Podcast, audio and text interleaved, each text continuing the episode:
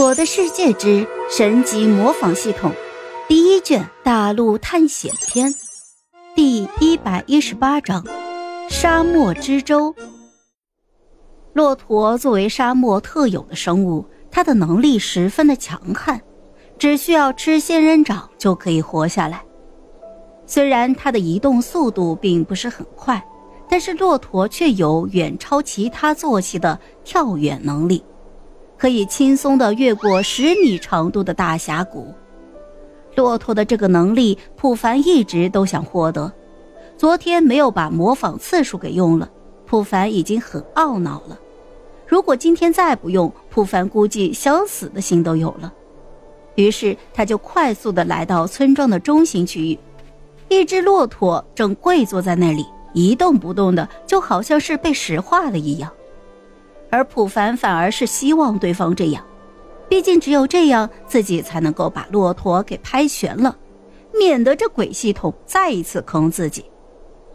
普凡选择好了角度之后，眼睛快速的眨动，紧接着便听到了相机的快门声。与此同时，脑海里响起了系统的提示音：宿主模仿对象选取成功，开始模仿学习。学习成功，模仿对象骆驼，学习模仿能力沙漠之舟。沙漠之舟，当能力者学习该能力之后，可以食用仙人掌作为食物补充体力。在该能力作用下，能力者饱食度增加百分之五十，饱食度消耗降低百分之五十。该能力为永久能力，无法升级。看到这个能力，破帆差点惊呼出声：“这能力也太强了！”这能力数据看起来并不是很多，而且无法升级，但是这饱食度对经常长途跋涉的人来说是十分重要的，尤其是对普凡这种没有背包的能力。按照能力属性介绍，饱食度增加了百分之五十，那自己就相当于有三十点的饱食度了，比之前多出了一倍，再加上消耗降低百分之五十。那就相当于之前二十点，自己可是六十点的饱食度了。当然，这系统的页面显示的是饱食度十五个鸡腿。最让普凡激动的一点就是，自己自爆的威力可是和饱食度挂钩的。饱食度越高，自己的爆炸威力也就越大。可惜的是，这个能力无法升级，不然普凡都想一直只升级这个能力。饱食度到达顶端，自己自爆那堪比核弹了。当然，这只是想想而已了。但是这个能力直接让普凡抹去了昨天因为没有使用模仿能力的懊恼之情。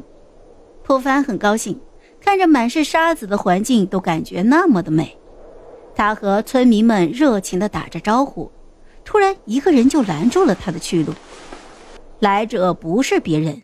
正是昨天为难他的无业村民吴老二。你要干什么？啊？心情不错的普凡因为对方的出现，愉悦的心情大打折扣。看到普凡不悦，吴老二突然就跪倒在地上，朝着普凡磕起了头来。恳请师傅教我冒险技巧。普凡愣住了，这个世界的人怎么动不动就磕头啊？而且这家伙怎么突然又叫自己师傅了？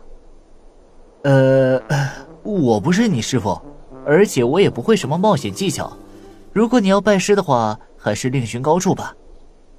普凡不太想和眼前的这个吴老二产生什么瓜葛，毕竟这个沙雕村自己也待不了两天就要离开了。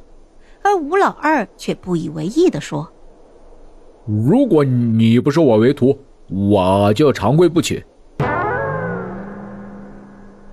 好了，这一集我就讲完了，朋友们，该你们帮我点点赞和评论一下啦！有月票的也一定要投给我哦，感 谢感谢。